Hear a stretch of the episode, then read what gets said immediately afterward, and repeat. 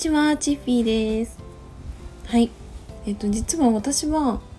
小さい時からあの国語が大の苦手でした。なんか、ウェブライターをやっていて、こういうことをね、あんまり言わない方がね、いいんじゃないかって思ったんですけど、いや、実は、国語が苦手な人の方が、ウェブライターって向いてるんじゃないかなって思ったので、ちょっと今日はそのお話をしてみようと思います。はい、あの私はね小さい時から、まあ、5教科7科目あん？高校生か。5教科7科目をやるのは高校生ですけどあの、まあ、小学校の時も、まあ、いろんなね科目は平均点以上取れているのに国語だけ平均点取れないとかあの高校生の時もあの、まあ、数学はもう学年であの、まあ、20番以内とかに入ってても、まあ、国語はねもう百何十ないとかねあのだったりとかもう偏差値がもう50未満だったりとかセンター試験を受けたらさ200点満点中100点も取れないみたいなもう結構壊滅的な 点数をねあの取ってたんですけど、うん、やっぱさ私はあんまり読書とかもしてこなかったしでそのなんだろう。まあ、漫画もね結構ね国語力にね直結するんじゃないかなって思うんですけど私は漫画もやっぱ禁止されててもうずっと読んでこなかったんですよね。二十歳ぐらいまで。だからなんかそれで あの、うん、国語がねやっぱ苦手だなって思ったし言葉とかもさやっぱなかなかうんなんかそれどういう意味みたいなの結構多くて親とかおばあちゃんとかにびっくりされたりとかもね 結構あったんですけど、まあ、そんな感じで国語は苦手でした。でそうだからさウェブライターってさやっぱ文章力がある人とか、まあ、国語力がある人みたいな方はもちろんさやっぱり書いてて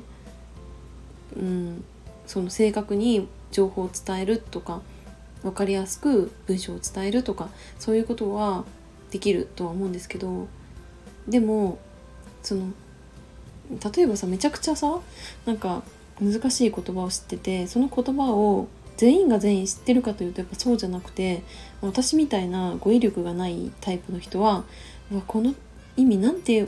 読むのかなとかこれどういう意味かなって思ってるうちにその記事をね読みたくなくなるっていう風に なっちゃうんですよね。だから私は、うん、ある意味その簡単な言葉しか使わないで記事を書いてたんですよね最初から。だからさその、まあ、中学生とか高校生とか、まあ、私みたいなさあの、まあ、あんまりその国語が得意ではない人に向けてもやっぱりその読みやすい文章っていうのは、まあ、書けたのかなっていうふうに思ってます。うんそうだからさなんだろうなんか言い回しとかさ別にかっこよくする必要はなくってだってなんかさ、まあ、特にですけどスマホとかでさなんか Google で調べた記事がさこう出てくるじゃないですかポンって。その時にさ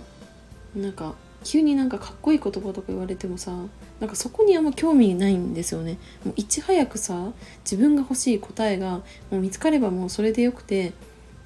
うんなんかその一言一句さ全部読んでるわけじゃないからだから逆にその分かりやすさっていうのは大事だしもう難しい言葉を使わないっていうのも大事になってくるのかなって思いました。うん、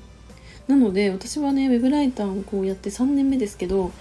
その自分の国語力のなさであのウェブライターやっぱ無理だなとか向いてないなとかそういうふうに、ね、悩んだことは実は一度もありません。はい、かなりねポジティブ思考でしてその辺はあのいや本当に国語力なくてよかったなって思う時もあったんですよね。うんまあ、そんな感じなんであのもしそのちょっと自分国語苦手だからなとか言葉よくわからないなとか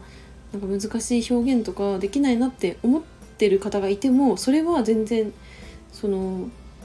なんかマイナスになることはないしそこで自信をなくす必要もないなっていうふうに思いました。これはちょっと声を大にして伝えたかったのでちょっと今日はこの音声を撮ってみました。はい。というわけで今回も最後までお付き合いいただきありがとうございました。バイバーイ。